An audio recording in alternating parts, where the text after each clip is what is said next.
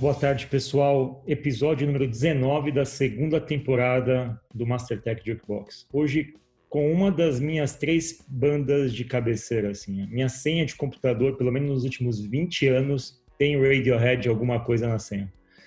É uma das minhas bandas preferidas. Acho que o Boy deve sacar muito bem isso, assim. Toda a minha inspiração visual, artística, tudo que eu faço do ponto de vista visual tem influência com Radiohead. Tudo. Estou aqui hoje ao lado dos meus amigos. E hoje o episódio é para discutir, acho que nunca foi tão pertinente discutir uma banda com uma temática tão introspectiva como o Radiohead na pandemia. Acho que caiu a perfeição, assim. Queria que vocês se apresentassem e a gente poderia depois começar o nosso programa. Olá, gente, tudo bem? Bom, então se é por eu idade. Sou a próxima? Eu não sei. Não, se é por idade, eu, eu sou um ano mais novo que você, tenho 27k. Então é Aqui é o você, Nico, vai. Levada. E bora falar de Radiohead, que também é uma das minhas bandas mais é, favoritas, não só por uma questão de música, mas por todo o lance de comunicação e posicionamento de marca, que eles são muito bons nisso. Acho que a gente vai falar bastante disso hoje. Eu não posso negar que eu gostava mesmo da Alanis Morissette, ela era amiguinha deles, e aí eu fiquei amiguinha deles também, mas eu não posso negar que eu, foi uma grata surpresa escutar hoje, e eu descobri uma música chamada Palo Alto, que representou muito um pedaço da minha vida, e eu queria muito ter descoberto ela uns sete anos atrás. Da hora, pessoal. Eu sou o Pedro, sou o boy.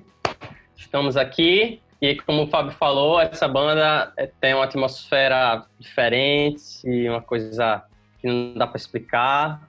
E é arte, é pura arte. Eu sou a Maga e Radiohead é, é uma banda que sempre traz polêmica para as minhas conversas aqui em casa, então vamos lá. Bom, a banda ela me diz muito respeito porque ela tem uma ordem cronológica que para mim faz sentido, né? Quando o Pablo Honey foi lançado, eu tinha 14 anos. Eu ainda não tinha me recuperado totalmente da morte do Kurt Cobain. Kurt Cobain morreu em 93, e eis que em 93 vem uma música que sintetizava quem eu era, assim. Quer dizer, eu sou isso até hoje. Eu sou creep e a música quando eu leio, eu tenho até uma camisa que eu meio que grafitei ela com a letra da música. E essa música estourou no, no Brasil, acho que ali na época de 93, 94. E foi o primeiro álbum do, do Radiohead, uma banda britânica tal. E o mais interessante da banda, não sei se todo mundo sabe, ela não fez sucesso no Reino Unido no primeiro momento. Ela fez sucesso em Israel. A, a música Creep fez sucesso em Israel. Eu não sei por qual razão, mas um DJ do exército começou a tocar música incessantemente. Radiohead foi para Israel, parecia os Beatles lá, ninguém entendia nada. Tipo, quem são esses caras no Reino Unido? Ninguém sabia quem eram, quem eram os caras, só que em Israel eles faziam sucesso. Israel hoje, meca do empreendedorismo. E o Radiohead nasceu naquela época muito diferente do que ele veio a ser dois, três álbuns para frente. E ontem a gente lançou um post, né, Nico, sobre a Estônia, a nação startup, certo? Exatamente. E eu acho que se tem uma banda que tem características de startup, de inovação, de criatividade, que faz tudo que reza a cartilha de inovação, eu acho que essa banda é Radiohead. Acho que é a banda que mais faz experimentações, assim, né? Eu vou começar aqui nosso episódio, só deixando bem claro para todo mundo que está participando, a banda tem uma carreira extensa, eu vou me centrar aqui na, na primeira faixa de 93 a 2000, que vai do álbum Pablo Honey até o KJ, então não vai entrar a parte mais polêmica do Radiohead aqui. Queria começar, a letra de Creep, acho que quem leu a tradução e quem já cantou essa música, eu não sei se vocês se identificam. Alguém se identifica com a letra aí, pessoal? Vocês se identificam também? Eu acho que a letra foi escrita para mim, sabe? Tenho quase certeza disso. Ô, ô, Fábio, eu acho que é impossível alguém ter passado pelo menos pela adolescência sem se identificar com essa letra. Eu que tô pró- próximo dessa parte da vida, passei todo mundo, né? É, eu acho que a, a frase que é What the hell I'm doing here, ela faz muito sentido pro Então. momento atual, né? Tipo, que porra eu estou fazendo nesse momento? E o lance todo dessa música é que ela pegou uma geração na década de 90 que estava de fato muito angustiada, assim. Era uma angústia nova até, porque tudo isso que a gente vive hoje com transformação digital, com a pandemia e tal. Na década de 90, você imagina que não existia a tecnologia tal como era hoje, assim, não existia a Google em 93. Então, essa música sintetizava um pouco daquela ansiedade do jovem que se via deslocado tal. E eu queria abordar com vocês o primeiro ponto aqui que eu trouxe para a mesa, que é eu trouxe um ponto que ele tem duplo sentido aqui, de descolamento social, ou seja, o quanto vocês já se sentiram descolados da sociedade. e deslocamento social. São duas coisas. É bem sutil isso, você está descolado porque você, cara, isso aqui me faz sentido, ou porque você de fato foi deslocado pela própria sociedade, né? Então, a gente deu recentemente, fez um treinamento para alunos atípicos. Eu vejo muito das discussões atuais de educação. A gente fez uma aula aberta ontem sobre educação. E geralmente todo o noticiário é conduzido de acordo com a média, né, com a normalidade. Assim. Imagino que tenha muita gente tanto descolada porque optou por isso, quanto deslocada mesmo, que não se sente representada nas discussões. O que, vocês têm a falar? E essa música fala muito de deslocamento, né? A pessoa que não, não se encaixa na sociedade, a pessoa que está completamente é, perdida, que não se vê representada naquilo e que se questiona: o que, que eu estou fazendo nesse lugar? Vocês podem falar desse momento especial da vida de vocês, conectando com o Radiohead? eu acho que o descolamento e deslocamento, esse jogo de palavras, ele é muito maravilhoso. Assim, eu acho que em termos de descolamento, é, às vezes eu acho que a gente acaba é, falando, sei lá, de um lado mais pessoal, não cabendo mais em algumas situações, porque a gente está em constante mudança, a gente e as situações. Então, tem momentos de convergência e de divergência, mas tem uma outra coisa que eu tenho pensado muito, voltando talvez para o contexto que a gente está vivendo de, de confinamento, enfim, de, de manter as relações de um, de um outro jeito, que é esse descolamento ou deslocamento social, ou seja, quem não tem um mínimo acesso, uma mínima compreensão a qualquer ferramenta digital foi automaticamente descolada é, de acesso a coisas. E, e, é na verdade uma coisa, enfim, até meio baixo astral, mas estamos falando de Radiohead, então acho que cabe, que é cada vez mais real, assim, a gente, a Camila esses tempos publicou um texto que eu fiquei muito comovida nesse sentido, que apenas 6% dos lares no Brasil tem mais de um cômodo, 6% de um país enorme, então eu acho que a gente vai socialmente, às vezes, não é nem que a gente está sendo des se descolando, se deslocando. Isso vai, a gente vai excluindo mesmo ou, ou deslocando dessa realidade que é precisamos estar conectados, especialmente nos tempos que estamos vivendo. E só que isso é um privilégio e a gente acaba tirando uma galera desse círculo. Acho que tá rolando um expurgo meio que involuntário, assim, de algumas, algumas fatias. Eu li um artigo também sobre mulheres acima de 55 anos, que é o grupo mais prejudicado, assim, que uhum. ela, ela, tem um triplo efeito. Elas, elas demoram mais para arrumar emprego.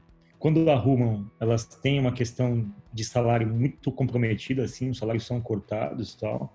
E além de, de, tudo isso, obviamente, o mercado já as repele naturalmente pela idade. Então, uhum. eu, esse é um recorte, tem um recorte que você falou dos deslocados sociais porque não tem acesso à tecnologia.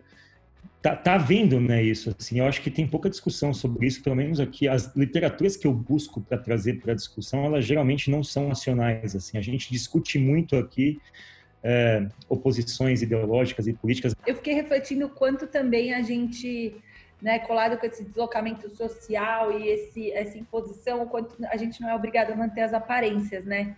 A gente acaba repostando que todo mundo posta, a gente acaba ocupando espaços que acha, que fazem a gente achar que tá tudo bem. E quando eu vejo, vocês devem saber mais do que eu, nunca tinha ido olhar para a formação da banda, mas o Radiohead ficou quase que o tempo todo na mesma formação, né? Tinha um guitarrista lá que ficou indo e voltando. Mas Olha que louco, quando você olha para a banda e lendo a história deles, eles parecem meio Caxias. Você talvez deva saber disso, deva saber mais, mas tipo, eles começaram na escola, aí eles esperaram todo mundo acabar a faculdade, aí eles voltaram. Tipo, quando você olha para a história deles, soa que eles estavam super posicionados socialmente, eles não eram é, é, uma não. banda tão descolada, sabe? Eles eram nerds, assim, né? É. Eles eram tipo. O, o Oasis, que é uma banda de bullying, assim, o Oasis faz bullying com todo mundo. O Oasis dizia que o Radiohead era uma banda de estudantes. O, o Radiohead tem uma formação clássica, os cinco são desde lá do princípio. Eles, eles gravavam só de sexta. Eu tava lendo isso hoje, assim, tipo, eles gravaram, gravavam só de sexta e aí eles esperaram a turma acabar a faculdade para poder viver o sonho da banda. A banda, a banda era para chamar On Friday. É. Eles só tocavam de sexta-feira. Graças a Deus não deram esse nome. Um Friday, ia ser bem estranho. Quando eu olho para descolamento e deslocamento, e, e deslocamento, eu vejo o descolamento como algo positivo. E eu acho que o Radiohead conseguiu fazer isso e eu, eu consigo traçar paralelos com a minha própria vida, assim, porque é, eu acho que perceber-se deslocado é o primeiro passo, assim, porque você precisa entender do que você é construído para promover qualquer tipo de desconstrução depois. E, e, eu acabei passando muito por isso, assim, tipo, é, eu acabei sendo muito deslocado em muitos aspectos é, da minha vida por uma série de questões, mas conforme eu fui crescendo e percebi que esse deslocamento não era uma opção e que eu ia ter que lidar com isso, eu aprendi a carregar isso de uma forma diferente para me deslocar da realidade, me deslocar no sentido de tentar reinterpretá-la e, e ressignificar algumas coisas para transformar isso em potência. E quando eu vejo o Radiohead, por exemplo, eu sei que isso não está na pauta, mas quando o Radiohead coloca uma estratégia de venda do tipo, cara, pague o quanto você quiser no In Rainbows, é uma forma de dizer, eu entendo a realidade, eu sei como a indústria fonográfica funciona e eu vou é, promover uma forma diferente de pensar, eu vou tentar é, quebrar esse ciclo e promover inovação, assim como uma startup deveria fazer, como você está comentando, Fábio, não só replicar padrões e, tipo, tentar fazer sucesso pelas fórmulas que todo mundo faz, sabe? Sabe uma coisa, Nico? O Tom York, gênio, meu, acho que um dos principais mestres da minha vida, assim, sem, sem brincadeira nenhuma, um dos principais mestres, porque a minha inspiração, de fato, durante muito, teve uma conexão minha cronológica com Radiohead, então, assim, eu vivo muito a banda, os momentos de introspecção eu ouço, o momento que eu preciso de uma fuga criativa, de criativa eu ouço, então. Ele nasceu com o olho esquerdo fechado, assim. Ele ficou até os seis anos de idade com o olho esquerdo fechado. Acho que ele fez cinco ou seis cirurgias para abrir o olho. Quando ele tinha seis anos, abriram o olho dele e um médico deixou ele com tampão durante um ano. E o fato de ele ter ficado com tampão durante um ano foi o que fez com que o olho dele hoje pareça um olho mais caído, assim. Foi isso que foi o efeito colateral. E ele disse que ele passou uma infância, adolescência de muito isolamento, de muita solidão. Então, todas as temáticas do, do, Radiohead são baseadas em questões humanas. Por isso que Creep é uma música de 92, que vai fazer que é 30 anos. Ela é universal até hoje, porque ela fala de dores humanas muito específicas, assim, né? E todo mundo passa por isso. E só um paralelo, Creep pro Radiohead era tipo Ana Júlia, sabe? Do Los Hermanos, assim todo o show do Radiohead eles tocam 26, 27 músicas e aí no final do show o público fala. Mas é a, a, mais famosa, né, Fábio? É aí os, os, cara, os caras tocam só pra, pra encher ela, o é a mais famosa, entrevista... ela é mais famosa pra quem não é fã. Pra quem é fã, é. tem outras músicas melhores, mas pra quem não é fã, tipo, ela é a mais famosa mesmo, assim. É tipo a Naruda. É bem, foi bem bom. Não, não, mas espera. Ô, gente, peraí. Ela é vamos lá, tem, elas tocaram muito e eu pensei a mesma coisa, tipo, mano, isso é a, é a mesma. É a Ana Júlia dos Hermanos. A diferença é a letra. E olha que eu não sou é. fã de nenhuma das é. bandas, mas ah, a letra, para mim, ela é muito atemporal. Talvez a letra, enfim, desilusões amorosas, etc., também é um tema temporal, mas assim, menos relevante, né? Desculpa. Aí, e Los Hermanos, Los Hermanos nunca gostou depois de, de tocar na Júlia ao vivo. Nunca, nunca. A gente, a gente vai deixar na descrição a entrevista do Amarante aqui pra vocês verem. É, eles tocaram, eles tocaram, o Los Hermanos abriu pro Radiohead, sabia disso, né? É, no, no Festival do Terra, né? E o Radiohead é, abriu, abriu pra Alanis Morissette. Foi Los Hermanos, é, Kraftwerk e Radiohead no mesmo show, assim. E assim, o que é mais interessante é a postura. O público do Los Hermanos pediu para tocar na Júlia, Los Hermanos não tocou. O público do Radiohead pediu pra tocar Creep Radiohead, tocou. Ah, você vê, né? Tipo, cara, cliente em primeiro lugar sempre. Mas enfim, como, é, como chama aquela escovada que o cara dá na guitarra antes do refrão, que é aquele tchan tchan, tchan tchan. Como é que chama aquilo lá, tecnicamente falando? Ah, é uma abafada que ele faz na guitarra. Você sabia que aquilo foi uma trollada, né? Tipo, o, o cara lá, o Colin Greenwood, é, ele odiava essa música. Ele falou, cara, eu vou trollar essa música pra essa música não sair. E ele, antes do refrão, colocou esse tipo de, de efeito. E, tipo, o pessoal falou, cara, ficou sensacional, ficou ótimo, vamos colocar uma trollada. Esse virou o efeito característico da música. Mas, enfim.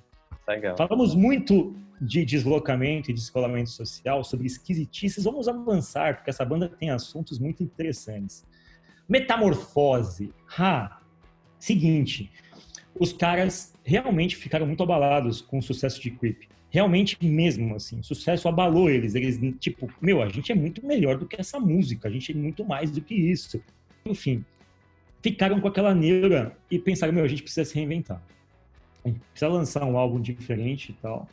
Aí lançaram The Bands, que é um, para mim, talvez, assim, rivaliza muito para mim com o OK Computer em melhor álbum, mas é um álbum sensacional, assim. E a metamorfose toda que eles estavam tentando achar um estilo, se descolar um pouco daquela questão, fazer mais experimentações. E a, esse álbum, eu não sei quem conhece esse álbum de vocês, assim, é o álbum que eu ouvi mais da minha vida, eu acho. Eu ouvia esse álbum da Marisa Monte, que eu tinha dois CDzinhos que eu carregava no meu, no meu Discman. Era o de capa rosa da Marisa Monte e o The Bands, assim. E a, esse álbum, ele tem High and Dry, que é um sucesso. Tem Fake Blast Trees, que na época fez muito sucesso no Brasil, porque foi tema de uma propaganda do câncer. Essa música ficou super famosa e era, como a Maga disse, como vocês disseram, era um hino anti-consumo, era um hino anticapitalismo, era um hino anti-cinismo, assim, tipo The Bands. Na última frase da última música da Street Spirit, que é uma música lindíssima, lindíssima, lindíssima, é uma música que é uma crítica do tipo, cara, você tá olhando no diabo nos olhos dele a vida não vai mudar. Ele, tipo, tem uma frase final que é mergulhe sua alma no amor. Eu acho isso lindo demais. O que, vocês têm a falar sobre mergulhar alma no amor, sobre metamorfose, sobre um dado momento da vida de vocês, vocês quererem se desvencilhar de um rótulo e fazerem aí como o Radiohead fez, lançar um álbum que se desconecta disso e prepara um caminho para o futuro. Vocês já tiveram que se metamorf metamorfosear na vida de vocês em algum momento? Eu queria fazer um adendo, inclusive. É... A gente poderia até fazer uma, uma, uma parêntese disso com a parte de pivotar, que a gente sempre fala em aulas também. Como se, porque eles, estavam, eles seguiam uma linha já mais triste, bem triste, né? E aí, conforme vai passando o tempo, eles vão ficando tipo, eles se cansam, né, dessa de ter sempre essa imagem e eles pegam e mudam fazendo um álbum, álbum totalmente diferente, que é o, por exemplo, aquele Kid, Kid A, né, se eu não me engano. Pegou mesmo, essa imagem, você tem razão, essa imagem triste colou na banda. Todo mundo vê o Radiohead como isso ainda hoje, tá? Eles são, de fato, depressivos. É. E é. o último álbum deles é muito depressivo. Mas, de fato, você tem razão, eles pivotaram aí. O Tom York é, tinha crises, e ainda tem, né, crises de depressão severas, e enfim, ele já teve vários problemas com relação a isso. Ah, a esposa dele recém morreu, ela morreu há quatro anos atrás de câncer, 23 anos de casado, antes de lançar o último álbum, assim, ele estava arrasado, já tinha separado e tal.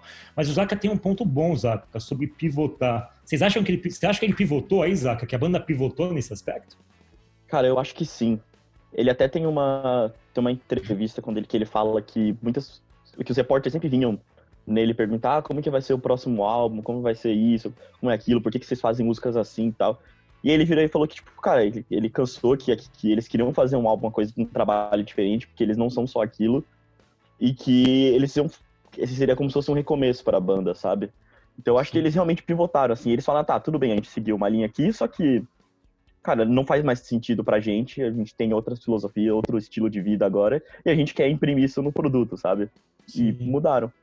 Ô, boy, você tá aí, né? Deixa eu te perguntar um negócio, cara. Você que deve ter se metamorfoseado muitas vezes na vida. Você sabia que durante muito tempo os lançamentos do Radiohead se, assim, assim, eram muito parecidos com a Apple, assim. Dentro do mercado de tecnologia, todo mundo espera, pô, o que, que a Apple vai lançar? Durante muito tempo na minha vida adolescente, adulta, assim, existia um frisson pelo próximo lançamento do Radiohead. Por quê? Porque você sabia que eles iam quebrar uma barreira. Você sabia que eles iam romper um parâmetro, iam fazer uma coisa diferente. Então, um álbum do Radiohead durante muito tempo, ele causava tipo ansiedade, certo, boy? Certo. É, e é como o Nico falou, né? O álbum do In Rebels, por exemplo, em 2006, é, eles tipo fizeram que a galera pegar e pagar do jeito que quiser, sabe? Eles estão sempre realmente é, é, buscando um, um, um, um, jeito de fazer uma disrupção. É, e você, esse ponto que você falou aí, me lembra da época que eu entrei, que, que o Radiohead entrou de fato assim é, na minha vida musical, né? Que foi ali pelo Kid A e o Amnesia, que ali em 2000, 2001, 2000, que foi, né? Também culminou com era o pico de popularidade da banda.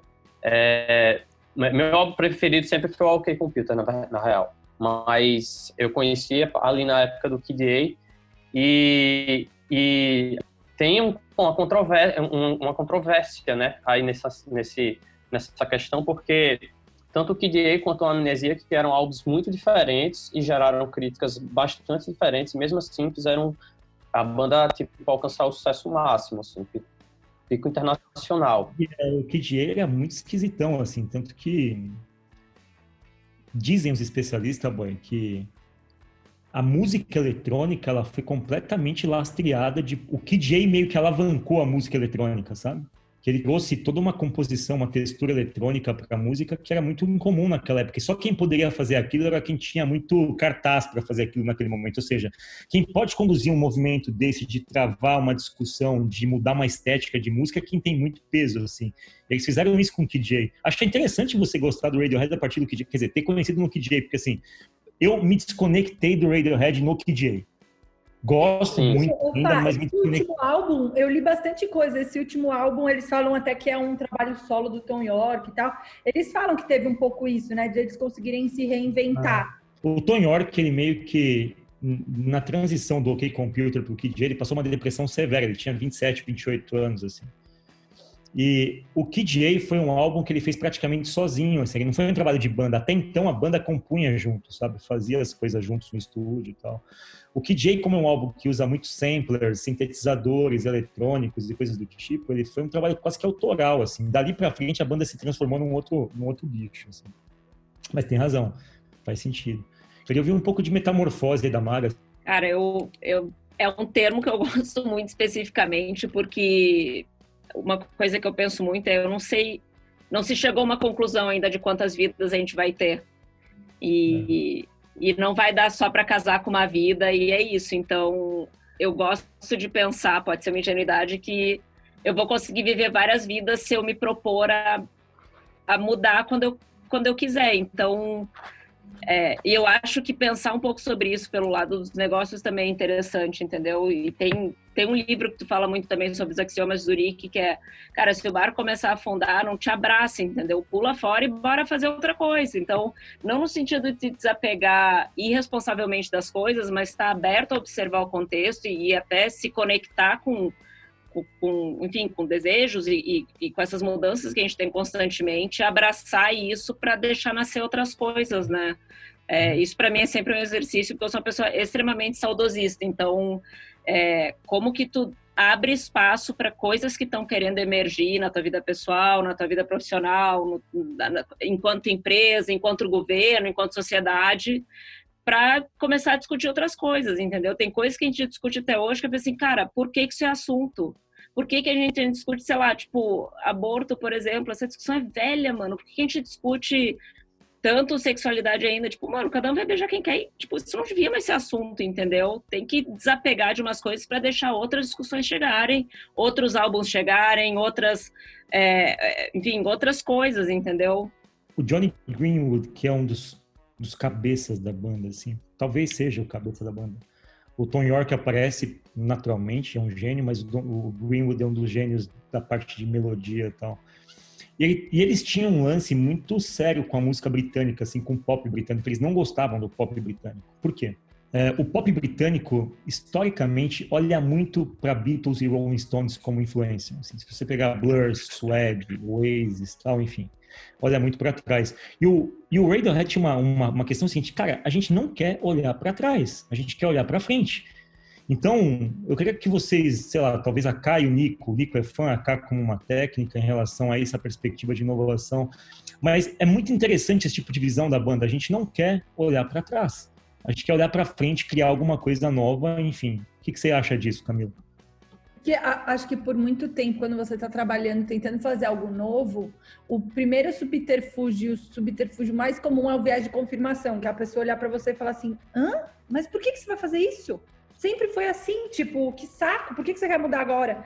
Ainda mais se deu certo antes, né? Então, todo mundo que vive de inovação, de, de produtos digitais, de novidades, sofre um pouco tendo que se explicar, sabe? Tipo, cara, sempre foi assim, mas não pode ser assim? Por que não, sabe? A gente vive nessa ansiedade. Então, eu consigo entender eles não quererem pisar nos palcos ingleses, talvez para não ter que ficar respondendo esse tipo de coisa, sabe? Tipo, que saco. Sempre foi assim, mas eu não quero que seja mais. Existe uma novidade aqui, existe um teste para ser feito. Então, eu acho que tem muito a ver, e você fala muito isso, Fá, é, viés de confirmação, né? A, a, pessoa se ancorar no que ela já conhece, e aí ela se agarra naquilo de uma forma que cansa ter que lutar. Tem hora que a gente simplesmente desiste. Às vezes a gente faz isso com, com os clientes, tipo, cara, não chegou seu momento. O, o dia que chegar, a gente conversa. Só que pensa para um artista, eu fico imaginando, cara, que tem uma nação inteira nos pés dele, sabe? Tem um monte de gente cobrando ele. Então eles deviam pisar no palco lá na Inglaterra e escutar só creepy, creep. Tipo, que saco, não quero, sabe? Eles tinham uma pressão muito grande, né, Nico? Assim, todo mundo que é banda na Inglaterra tem, tipo, ser banda na Inglaterra é igual ser jogador de futebol no Brasil. O próximo Pelé, próximo Neymar, tal. É o próximo Beatles, próximo Rolling Stones. Você percebe isso, Nico, isso na banda, Nico? Essa essa questão de querer desafiar esse status quo e falar, cara, tem bastante gente fazendo isso aqui, vamos fazer outra coisa. É, e isso me lembra também um, um, fator aí de ancoragem também, Fábio, e o fator de outsider, porque assim, cara, se você já parte de um mercado em que é, a estética do rock e a estética do que esperam de você como banda já é pré-estabelecida, para você quebrar essas raízes vai ser muito mais difícil. Então, talvez seja até por isso que eles é, atacaram mercados internacionais, porque quando, tipo, cara, você já é de outro país, você já canta em outra língua, você já tem outra estética.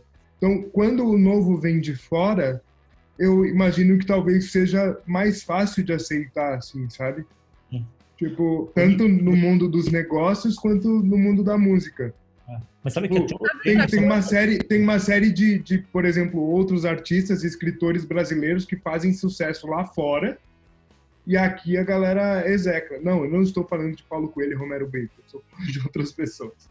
Sabe Mas, uma coisa, você falou isso, Nico, eu pensei assim, a gente tem um ditado bastante popular e antigo, que é, santo de casa não faz milagre.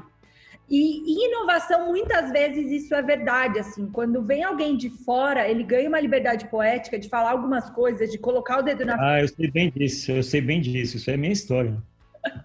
Só que quem está internamente não consegue, sabe, fazer isso, porque tem politicagem envolvida, as pessoas esperam certos comportamentos, e aí quando você coloca o dedo na ferida, a pessoa tipo, o quê?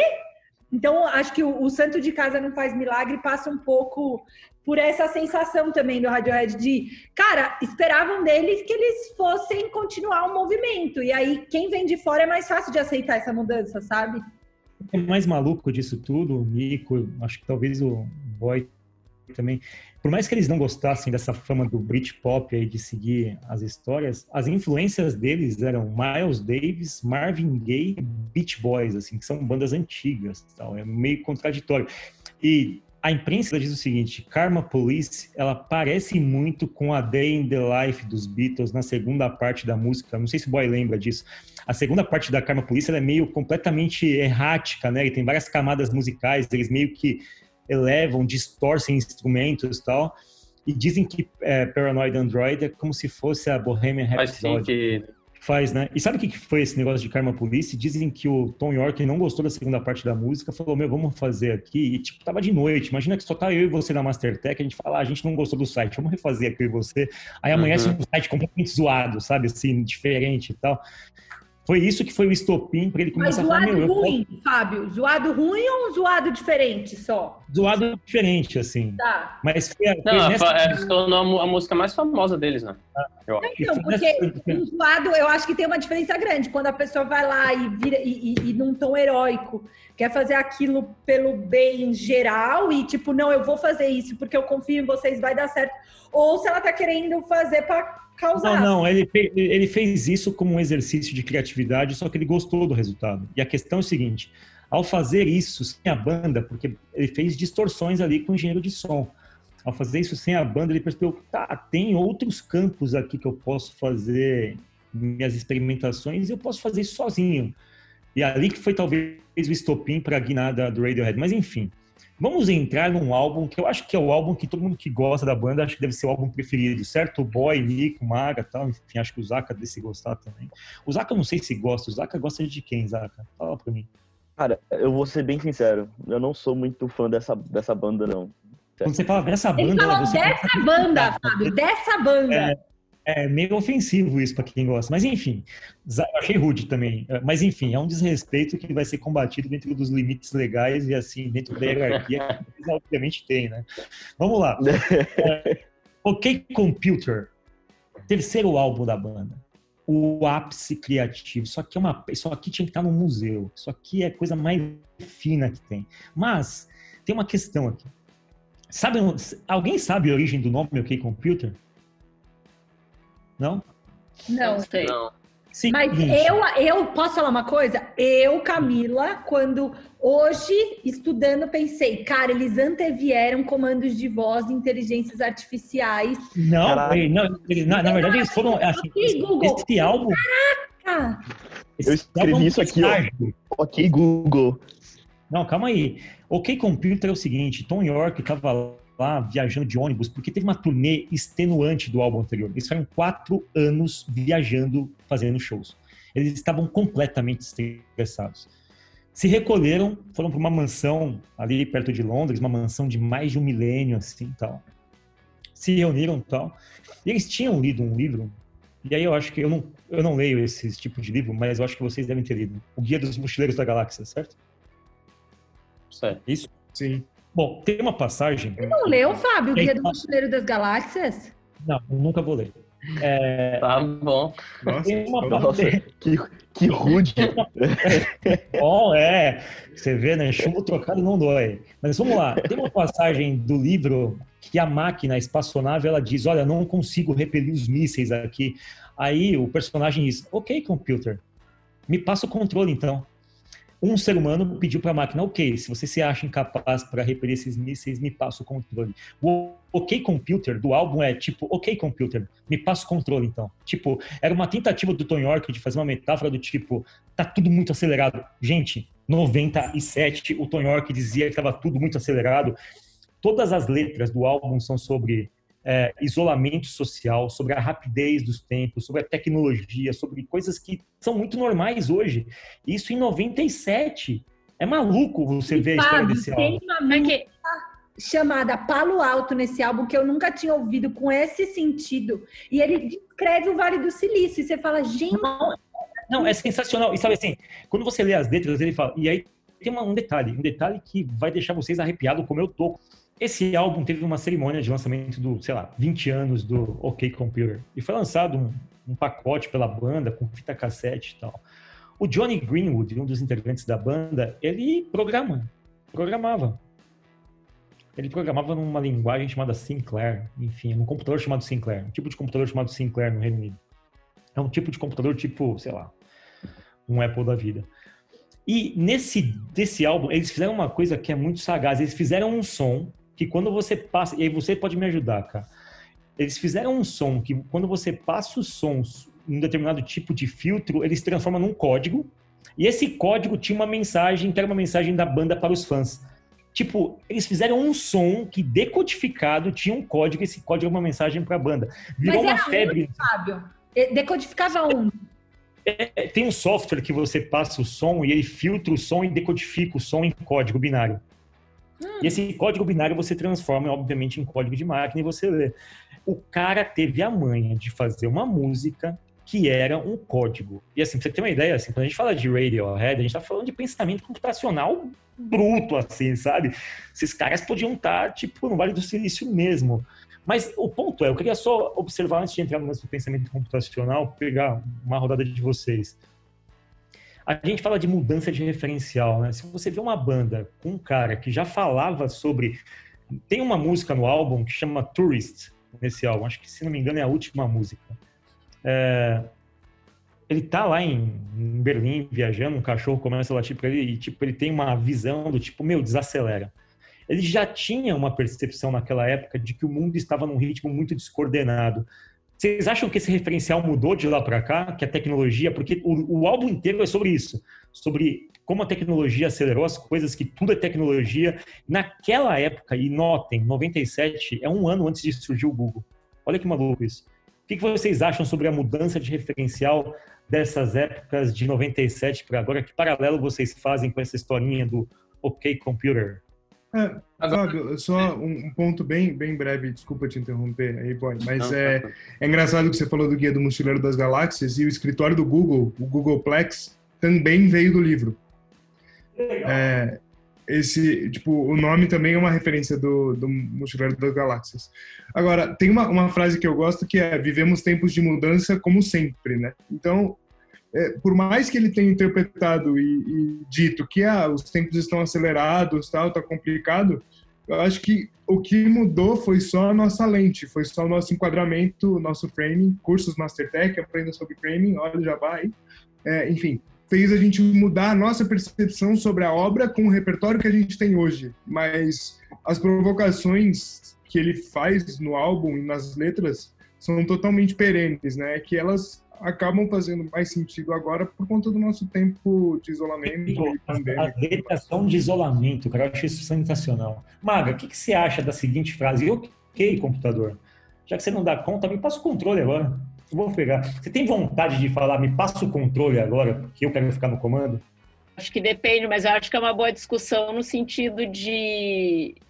A gente sempre fala, né, que a gente não sabe o que vai acontecer no futuro, mas a gente sabe que vai ter gente lá. E acho que ter essa noção de quem opera e quem não.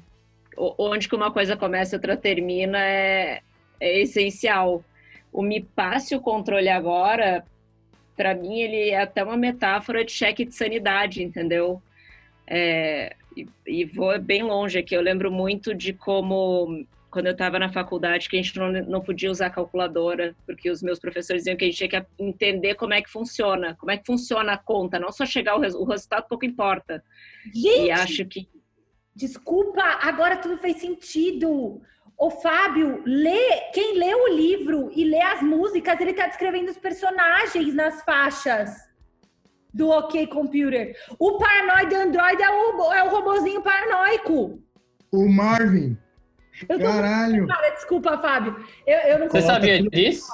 Eu sabia não, também. Fiquei até nervosa agora. Olha aqui, ó. Tá o... que animal. Calma aí, calma aí, pessoal. Tá aqui tá rolando. Osaka, me socorre aqui, você que é da, do grupo que não gosta, por favor.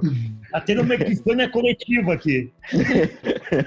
É uma histeria coletiva agora.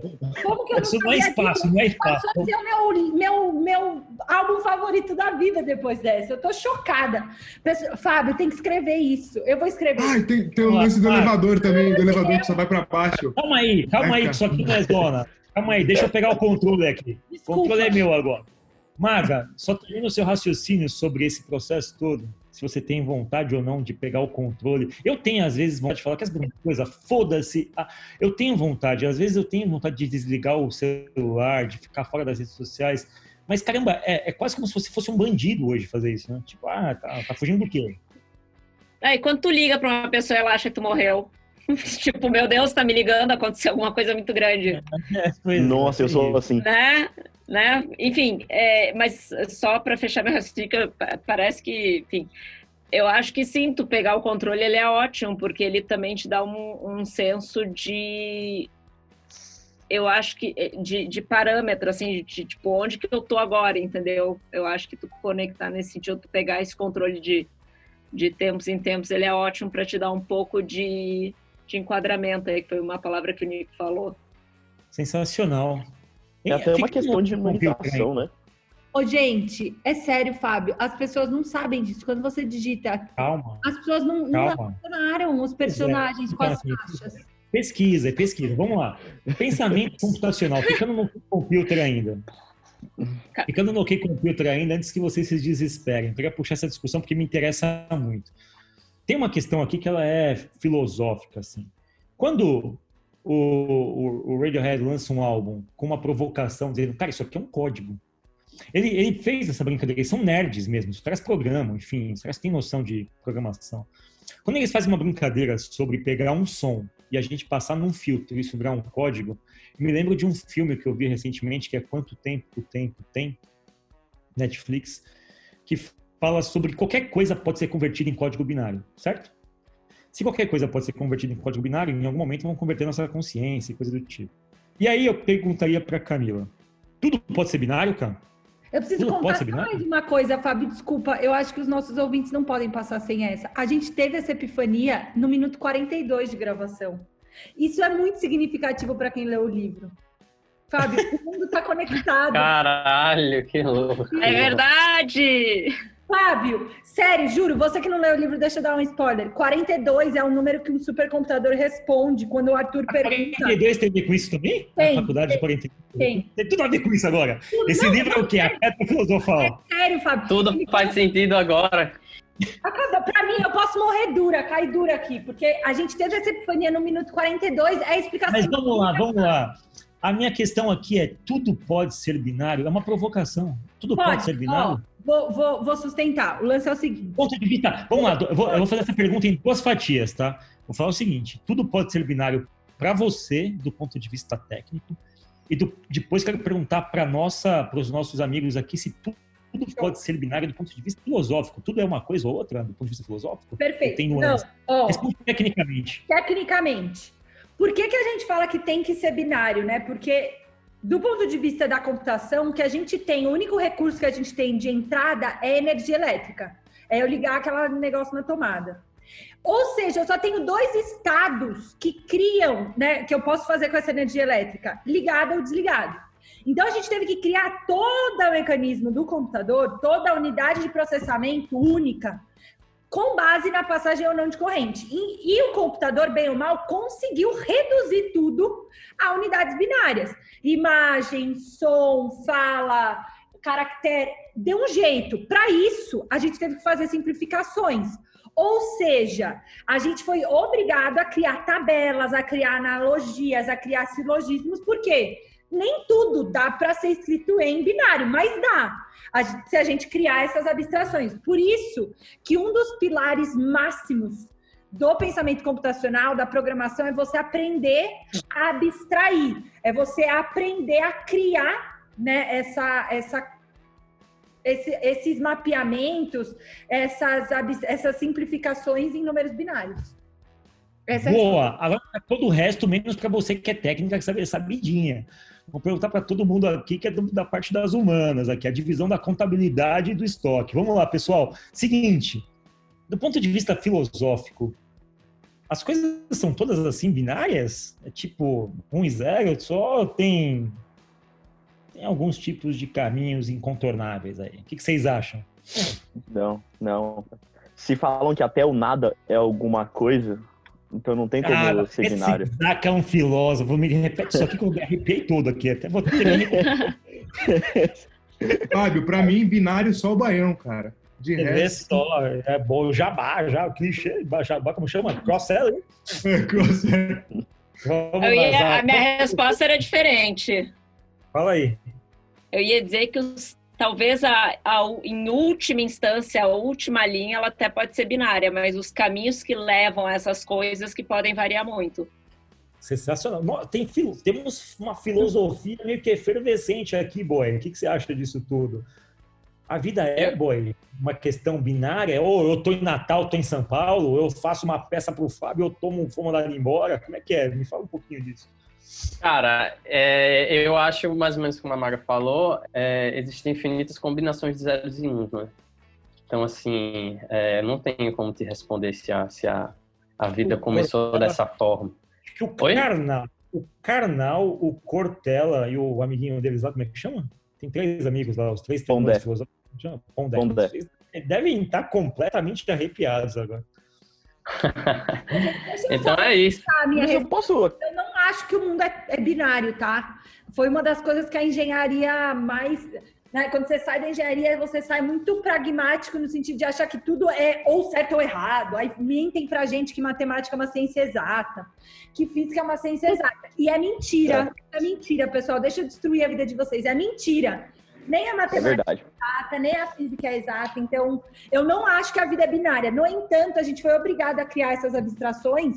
Estamos fazendo muitas merdas, Vide álbum maravilhoso que virou meu preferido da vida agora, OK Computer, que fala sobre as discrepâncias do Palo Alto, sobre toda essa paranoica que foi criada. A gente não tá mandando bem nessas abstrações.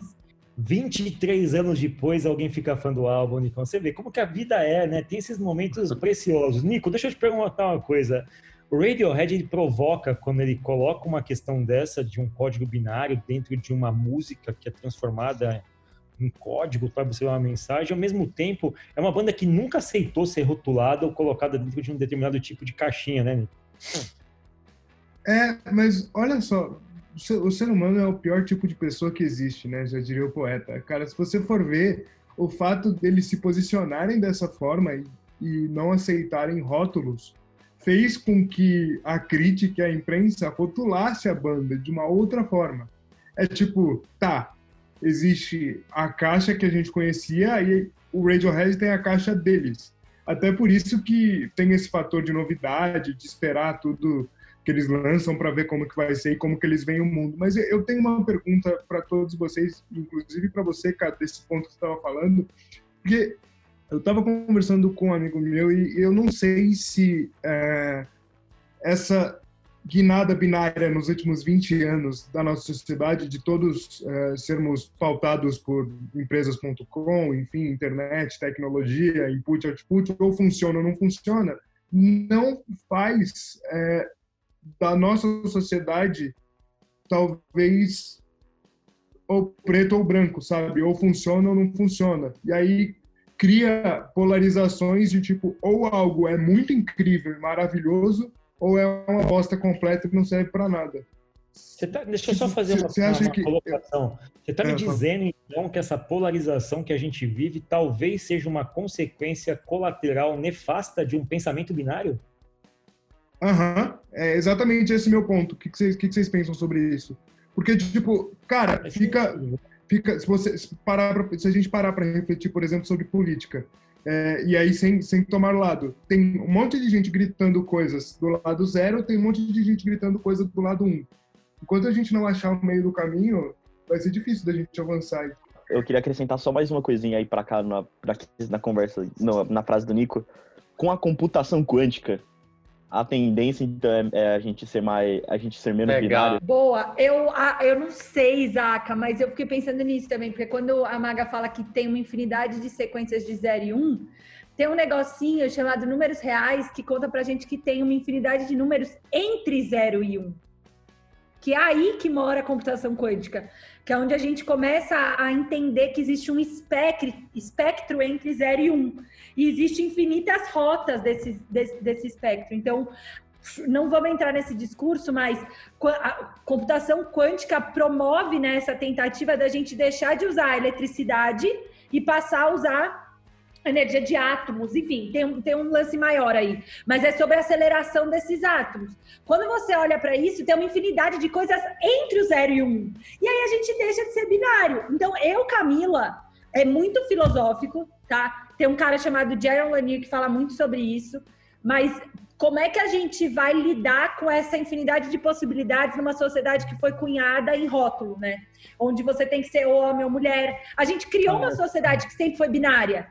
E aí a gente é. criou um computador que também era binário, porque era o jeito que a gente conhecia. E aí agora que a gente está reconhecendo gêneros, que a gente está aceitando outras coisas, a gente também está criando um computador que representa essa sociedade. Então não é bem o computador que está errado, sabe? Tudo isso que vocês falaram, computação quântica, pô, computação quântica, legal. É, isso nos leva à inteligência artificial, nos leva a uma situação que é chamada tecnicamente. Vocês sabiam que existe um termo que foi criado chamado Vale da Estranheza. Sabe o que significa Vale da Estranheza? Vale da Estranheza é o seguinte: é, ele foi cunhado em relação à robótica, inteligência artificial, quando você tem, por exemplo, você aceita que um robô, sei lá, aquele robozinho mecânico que você vê as articulações, ah, que fofinho tal. Chega um momento que o robô, ele quase parece um humano, mas ele é bizarro, assim, sabe? Falar, cara, isso aqui não é um humano, mas parece um humano. Enfim, que esquisito essa merda. Esse é o chamado vale da estranheza. É quando a tecnologia ela parece muito humana, mas ainda não é humana. Então a gente tem uma curva crescente, que tem uma reta crescente, e tem um vale, que é o momento onde a gente fala, caramba, isso aqui é estranho, de repente não é estranho mais. chama Uncanny Valley. É um termo voltado à computação, onde a gente, como vinculado a essa inteligência artificial, em dados momentos começa a achar a tecnologia meio freak, sabe? Sei lá, ah, pô, isso aqui tá esquisito, isso aqui parece que quer falar comigo, mas, pô, isso aqui não é meu amigo. Só que em algum momento aquilo fica normal. É usado Todo muito para 3D, de... né, Fábio? Para é, animação. É, então, é, quando 3D é quase real demais. Exato, exato. Chega um momento que é, uma, é tipo uma, é uma fagulha. Eles falam, isso aqui é estranho, mas depois não é de novo. Antes não era e depois não é, mas tem um momentinho que chama Vale da Estranheza, onde a gente questiona aquilo, fica muito freak. Aconteceu isso com Radiohead. Entre OK Computer e KJ, a banda. Calma aí, que porra é essa?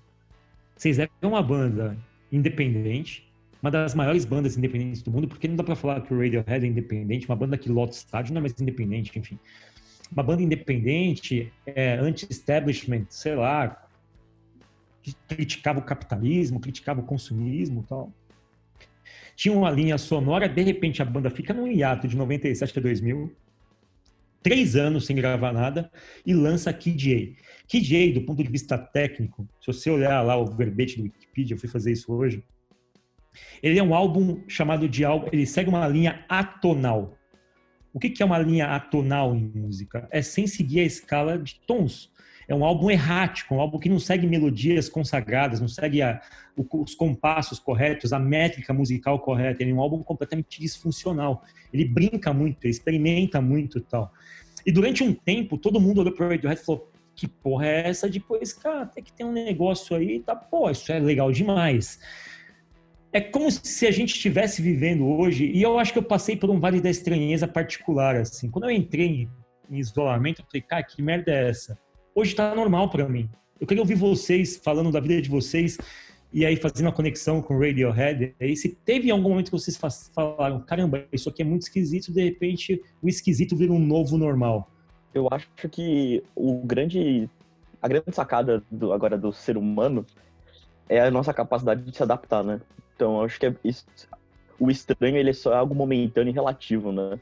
Até que isso vira uma rotina e acaba se tornando normal, como é o caso que você falou da, da quarentena, né? Só uma perguntinha, você acostumou? Eu, me, eu terrivelmente me acostumei ficar em casa, cara. Sim, pra mim já, já virou normal. Quando eu sair, quando a gente puder sair de casa, eu vou achar estranho. É, esquisito. Vai lá, Maga, desculpa eu acho que para mim isso aconteceu em dois momentos. Que um foi quando eu fui fazer meu intercâmbio, que eu fui morar numa fazenda no meio dos Estados Unidos e a cidade mais próxima tinha 500 habitantes. Não figurativamente falando, tinha uma placa do lado de fora da cidade que dizia isso. Então, foi um momento que tu chega e parece que tá, sei lá, vivendo num filme, numa situação totalmente diferente, né? E depois aquilo se acostuma, eu fiquei um ano nessa situação e depois, acho que quando eu mudei para São Paulo, eu senti muito isso. Vindo de Porto Alegre para São Paulo, eu passei por um vale da estranheza que durou um bom tempo até, acho que foi, sei lá, pelo menos uns, uns 18 meses até eu sair disso, sabe? É um Grand Canyon da estranheza. É, um, é, e eu me lembro de ter dias assim que às vezes eu só, sei lá, finais de semana que eu acordava meio, meio cedo e tal, eu só saía para caminhar sem rumo e ficava, sabe, não sei se é bater perna, que é uma coisa que eu amo, que São Paulo trouxe para minha vida, que é poder andar na rua livremente, assim. Casualmente não tem mais isso, né? A vida é muito boa mesmo. Mas enfim, eu me lembro de, de dar essas, esses rolês assim, e, tipo, cara, não. Que, que, que estranho, até a conexão cultural, assim, rolou rolou um vale da estranheza. Ali eu me dei conta de que eu era pouquíssimo brasileira vindo do sul do país. O São Paulo trouxe Brasil para minha vida. Então, enfim, esses dois momentos, mundo... assim, foram muito esquisitos. Todo, todo mundo que me conhece mais de próximo fala, nossa, eu te achava estranho quando eu te conheci. É, tem um termo para isso, vale da estranheza. eu fiquei pensando, eu tenho um pouco de medo da gente falar em novo normal, porque para mim é a gente começar a usar viés de confirmação, e já falamos disso aqui, né? A gente simplesmente achar que de novo é normal. E não sei se é normal, mas ao mesmo tempo eu acho que usar o termo novo normal pode ser bom se a gente tentar questionar padrões que eram bizarros. Por exemplo, estou no escritório hoje e, cara, é bizarro. O escritório, durante como era, não dá para conviver. do jeito que tá também, é, uma, é um desperdício de espaço. Mas não é normal uma área bizonha com 3 mil pessoas comendo, tacando copo um no outro e largando coisa na pia. Tipo, também não é normal isso, entendeu? Então, acho que esses, é, é, esse antagonismo vai dar pra gente uma possibilidade de achar o equilíbrio no meio do caminho, sabe? Será que dá para eu não comer todo dia na rua e cozinhar um pouco? Será que dá pra gente, sabe? Então, acho que espero que a gente consiga, no Vale da Estranheza, achar o meio do caminho, sabe? Estranhar um pouco e aí depois a gente achar o meio do caminho. Ô, cá, mas calma aí. A questão, eu Quem lê o Mochileiro das Galáxias, talvez, quando ele se frustra muito sobre a estrada intergaláctica passando na, na, porta dele, né? E ele tendo que abrir mão da vida dele, ele não imaginava que o novo normal dele ia ser viajar pelo espaço conhecendo tanta gente massa. Cara, eu, como um bom indie, como um bom independente, não curto modinha. Mas vamos lá. Uma ah, pergunta. Isso é um clássico. Que moda, tá maluco? Pirou? É, modinha. Vamos lá. Eu sei que nesse momento, sei lá, o pessoal deve estar se chocalhando, esse monte de nerd que bota toalha algum dia, dia da toalha. Que palhaçada é essa? Fábio, oh, vai. Não, não da fase. O pessoal que não saiu ainda do playground. Mas vamos lá. Eu tenho que concordar com a Camila, moda não é não.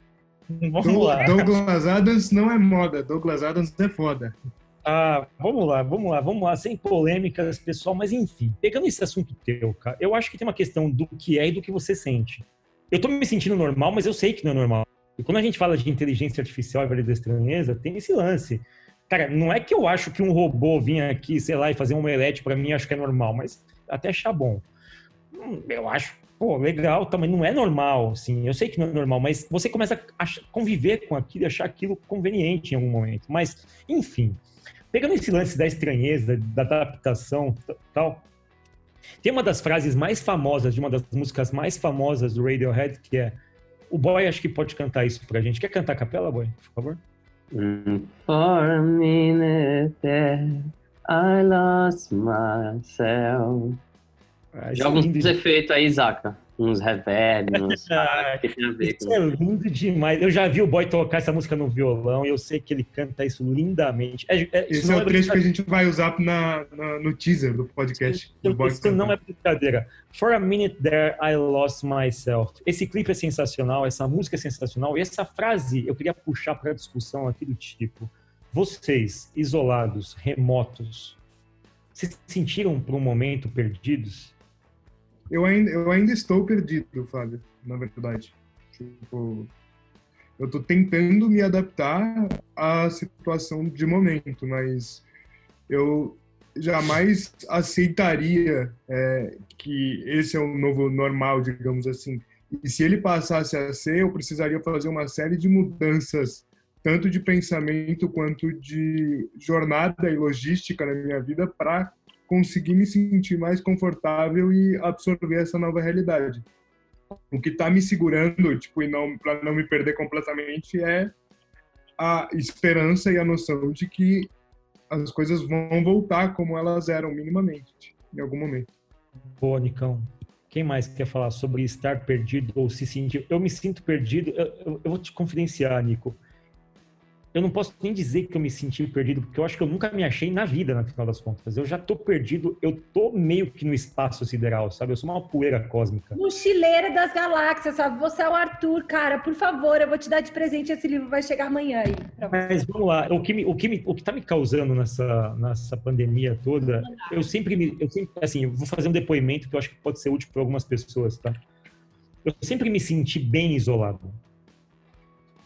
e, mas o que difere essa situação atual é que eu sabia que estava isolado e tinha a opção de sair. Quando você perde a opção, é um problema. Porque eu acho que uma das grandes questões, assim, quando eu era moleque e trabalhava, eu queria comer um salgadinho, assim, tipo, queria comer um enrolado com salsicha, sabe? E, tipo, meu pai não podia pagar. Eu comecei a trabalhar, eu falei, cara, eu posso comprar um enrolado com salsicha, mas eu não quero, mas eu tenho opção. Tipo, eu nunca mais comi aquela merda. Mas eu posso comprar um enroladinho de salsicha. Então, a questão não é você gostar de algo ou não. O que mais me fode a cabeça hoje é me limitarem as opções. Isso que me deixa mais fudido, assim. Não sei o que vocês pensam. Eu acho que a gente teve que ressignificar algumas relações, né? Que tá, a gente podia passar por cima, né? Ver o mundo, por exemplo, fazia a gente conseguir não ter que encarar algumas realidades, sabe? É, enfim, na minha cabeça. Então, acho que muita gente, tipo, eu tive que ressignificar a relação que eu tenho com os meus pais, que eu tenho com a minha irmã, a minha irmã com os meus pais, com meu marido, com acho que a gente tem que se ajustar nesse nesse o que, que, é esse myself que não pode sair de casa? O que, que é esse myself que está tendo que se organizar de forma diferente, que está tendo que repactuar algumas coisas? Então, sei lá, não sei, eu tenho uma sensação que esse myself aí também a gente teve que ressignificar é, mesmo quem não está se sentindo perdido, teve que se enquadrar de novo, sabe? Porque mudaram algumas coisas. Então, mesmo que você não tenha se perdido, mudou. Não dá para falar que você é o mesmo.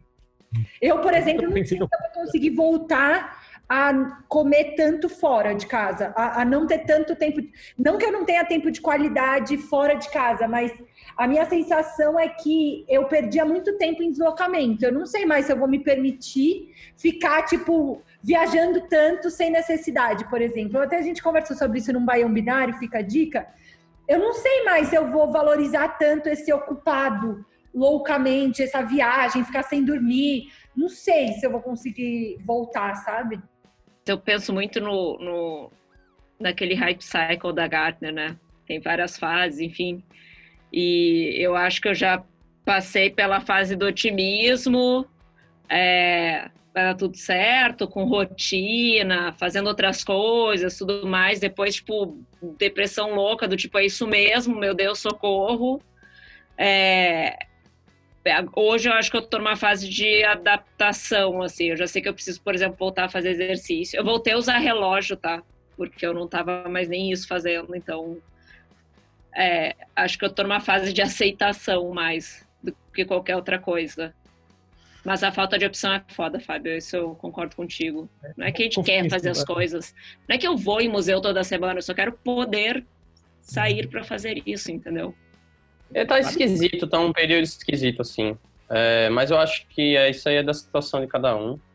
É, mas uma coisa que eu posso dizer, pelo menos no, na, na minha opinião, é que é um período que tá todo mundo se encontrando, sabe? Um pouco mais, eu acho cada um, cada ser humano, porque querendo ou não, esse isolamento faz você pensar algumas coisas, né?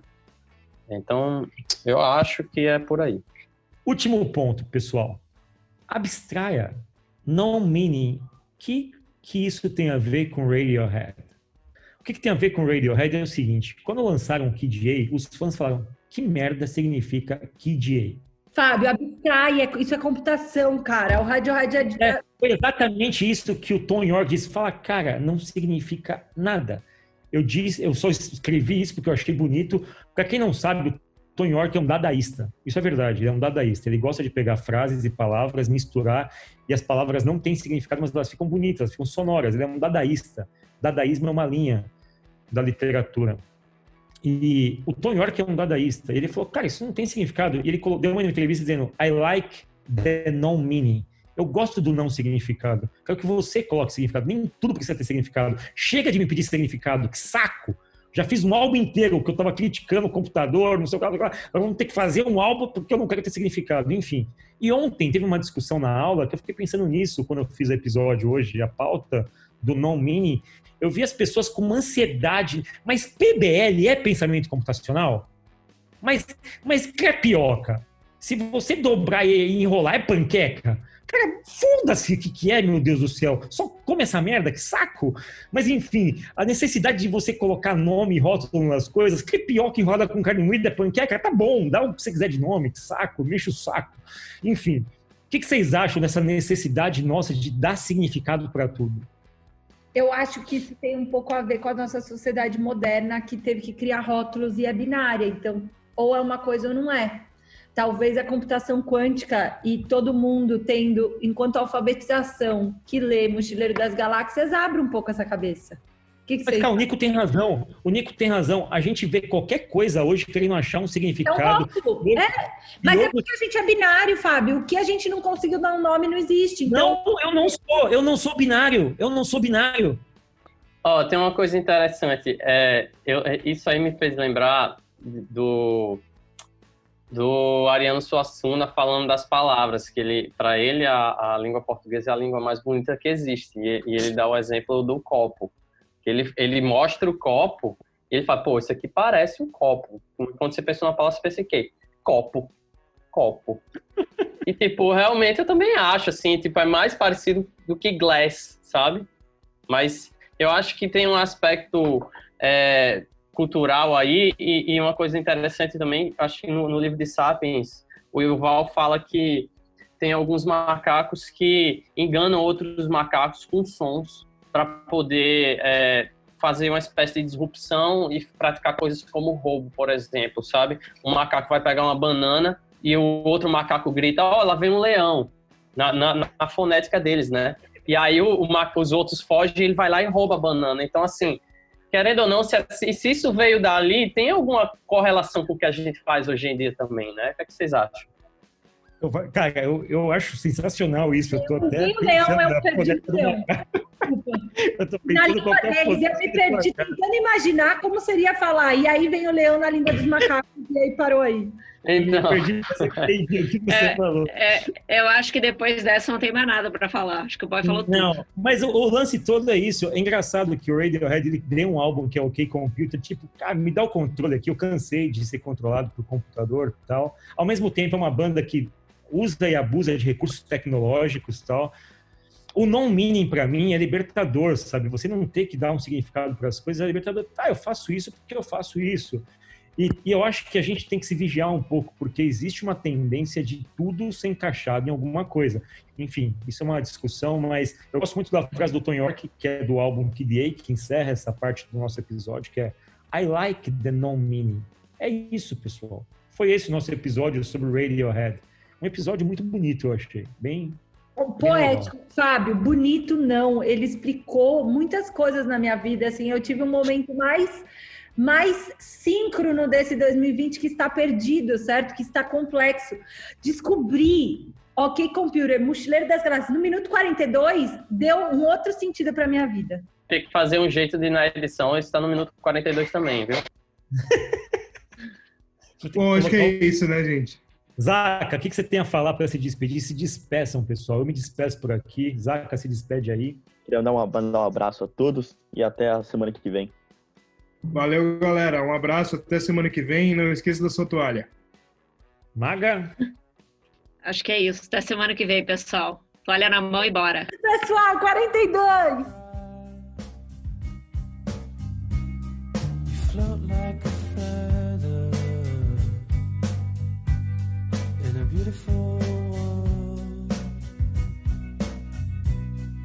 I wish I was special. You're so very special. But I'm a creep.